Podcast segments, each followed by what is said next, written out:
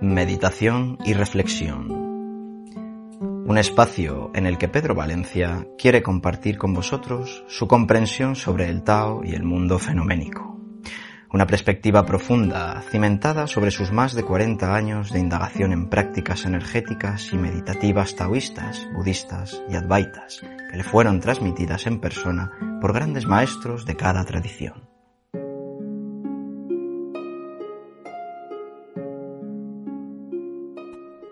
La meditación y sus diferentes procesos. Cada cultura ha expresado su ciencia.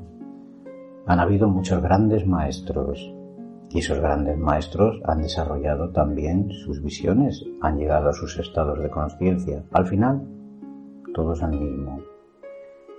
El Sol, como hemos dicho en otras ocasiones, es un Sol para todo el planeta.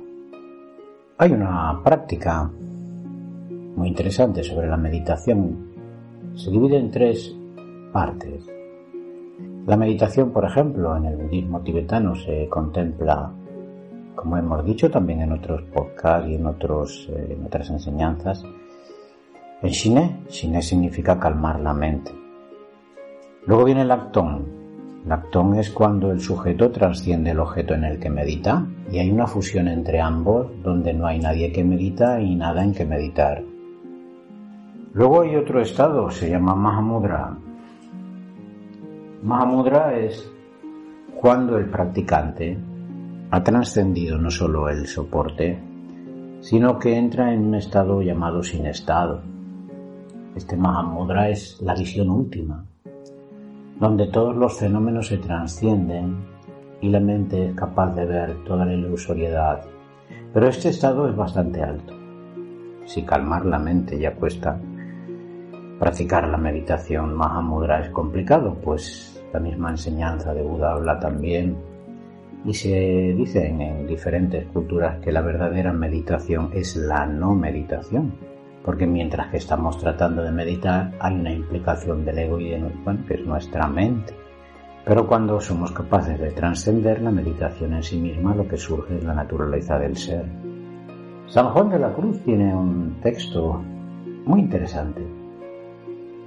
Pues cuando hablamos de ese Mahamudra, en tibetano, ¿verdad? Que decíamos la mente que trasciende todos los fenómenos y no se atrapa ni a sí misma, que es el ego, entonces San Juan decía, modo para no impedir al todo.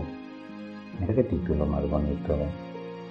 Cuando reparas en algo, dejas de arrojarte al todo. Pues así es, cuando nos estamos atrapando con nuestros esquemas mentales, es difícil poder entrar en la naturaleza de Dios o en la naturaleza del ser o en ese estado último Mahamudra. Porque para venir del todo al todo, has de negarte del todo en todo. Para llegar a ese estado no puedes utilizar herramientas ya mentales, por ese camino la mente ya no puede ir. Tienes que dejar esa mente para que vuelva a la naturaleza que le impulsó y pueda comprender el fenómeno de la naturaleza del ser único. Dice, cuando lo vengas del todo a, tener, has de tenerlo todo sin nada querer.